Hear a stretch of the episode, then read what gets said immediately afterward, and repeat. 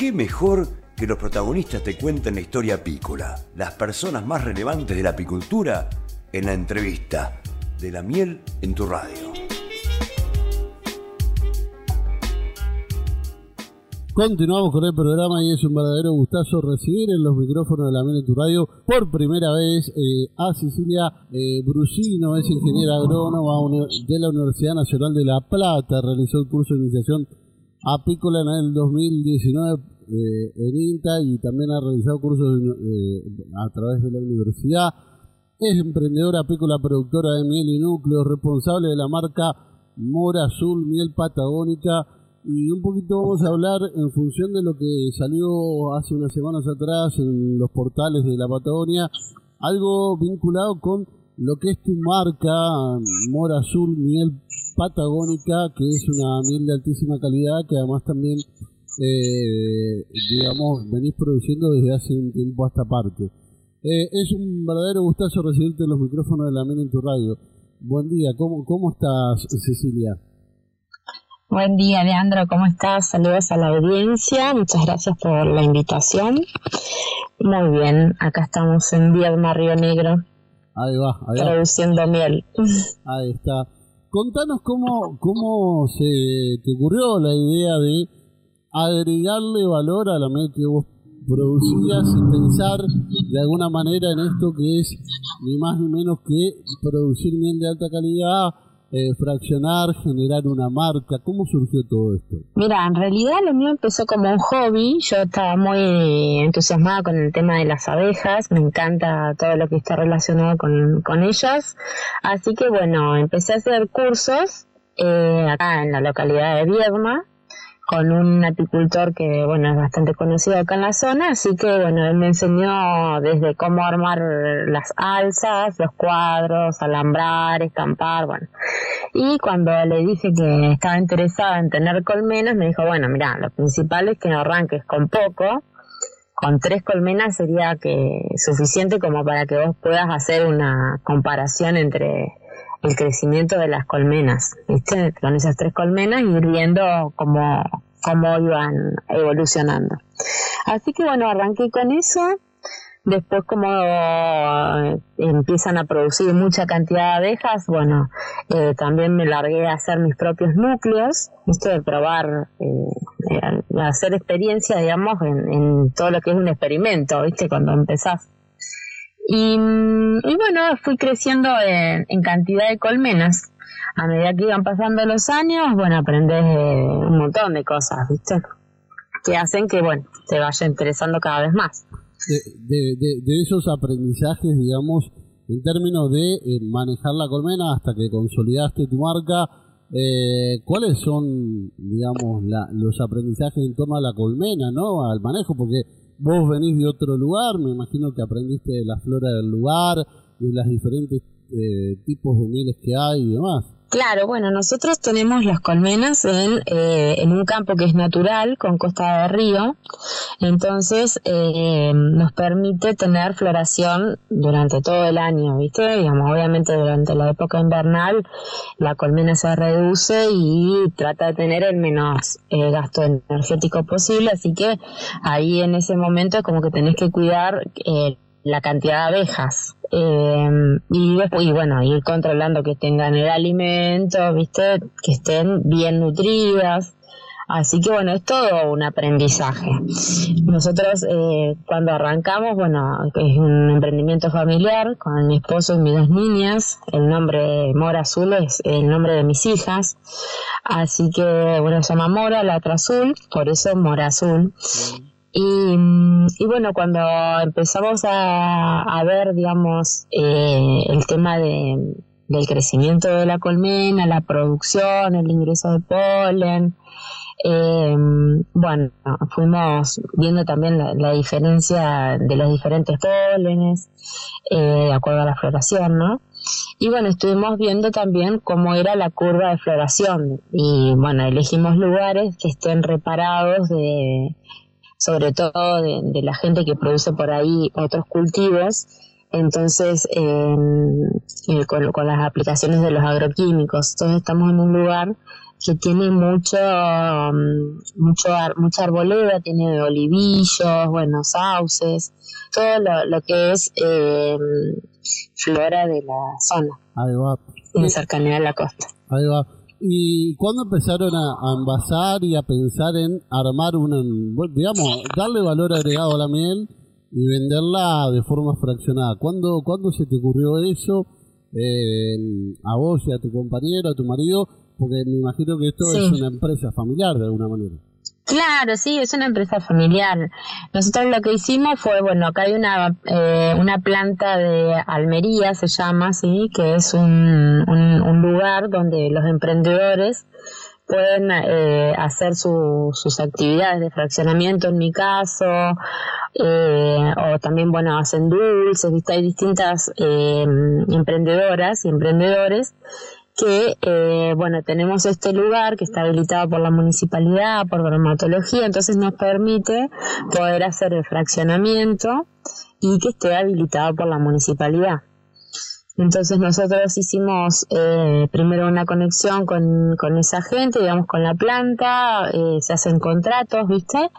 Y una vez que, mm, que ya teníamos la posibilidad de fraccionar, empezamos a, a conseguir buenos frascos, ver a dónde los comprábamos, los comprábamos en Buenos Aires, bueno, en Bahía, viste, en diferentes lugares. Elegimos el, también, yo lo que elegí sea, que era que, que sea un, eh, vistoso, viste, digamos que la etiqueta sea vistosa, que sea linda, el frasco también, que sea de calidad. Eh, y bueno, todo hizo que eh, la calidad de la miel es excelente, entonces, bueno, tuviera muy, buen, eh, muy buena aceptación por el público. Y empezamos a hacer eh, las primeras eh, como participaciones en, los, en algunas fiestas que se hacen acá en la localidad, como por ejemplo la fiesta del río.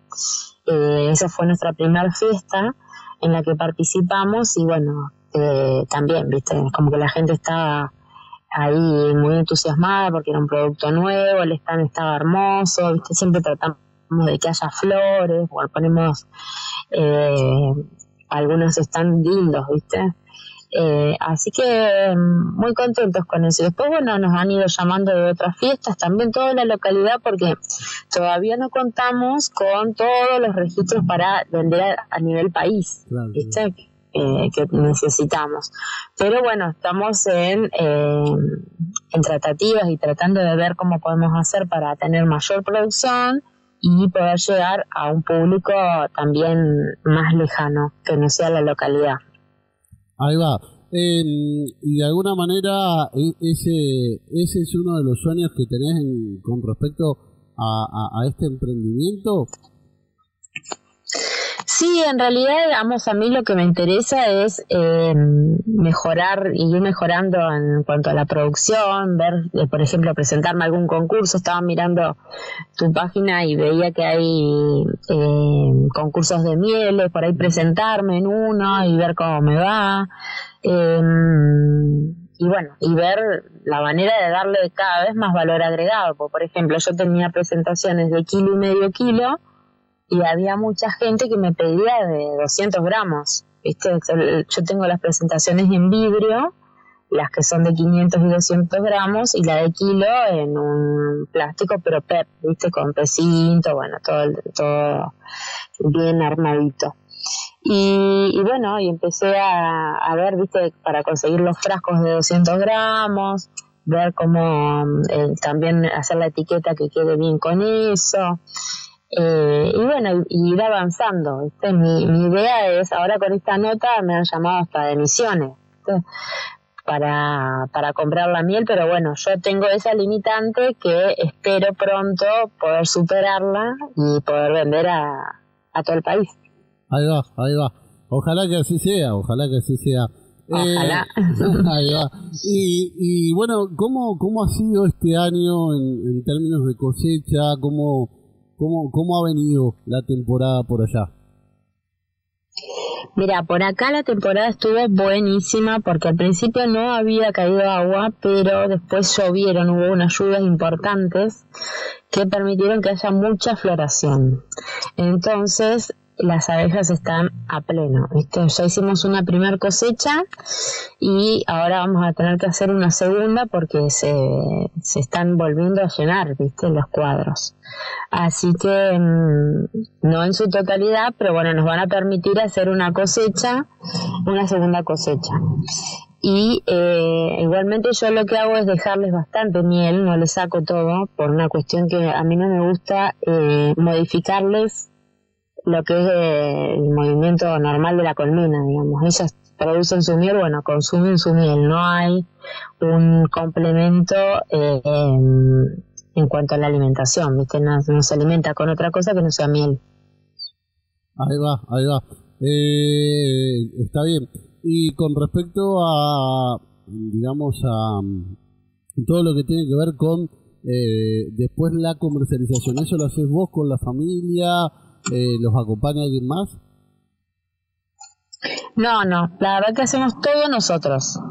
Es eh, no, no buscamos intermediarios, tratamos de hacerlo nosotros porque viste ya nos ha pasado que hay productores, por, por ejemplo, digamos la diferencia de precio que hay entre la producción y el producto final en góndola eh, es muy diferente, digamos. Entonces tratamos de, nosotros darle el valor agregado, de, publicarlo, de venderlo. Eh, la gente ya no, nos sigue y, nos llama, nos pide, ¿viste? Por ahí ponemos días de entrega.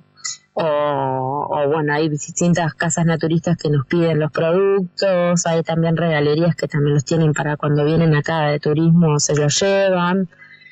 Eh, hay algunos restaurantes, algunos bares que también piden, por ejemplo, para, para las limonadas, empezaron a pedir ahora.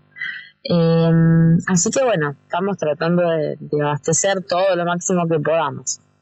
Ahí va, ahí va, ahí va. Bueno, la verdad que de, mi parte resta eh, felicitarlos por este emprendimiento, por bueno, por este trabajo que vienen realizando y sobre todo por, por, por los sueños, ¿no? Y también por por tomar el desafío de hacer algo distinto, ¿no? Eso también es muy bueno, digo, eh, eh, en tiempos donde todos eh, se tamiza y de alguna manera, digo, se vende la miel a granel, pensar en agregar valor, pensar en innovar, pensar en emprender es, muy positivo, por lo menos lo veo así. Y, bueno, de mi parte, felicitar, felicitarte a vos y a tu familia por este emprendimiento. Bueno, muchísimas gracias.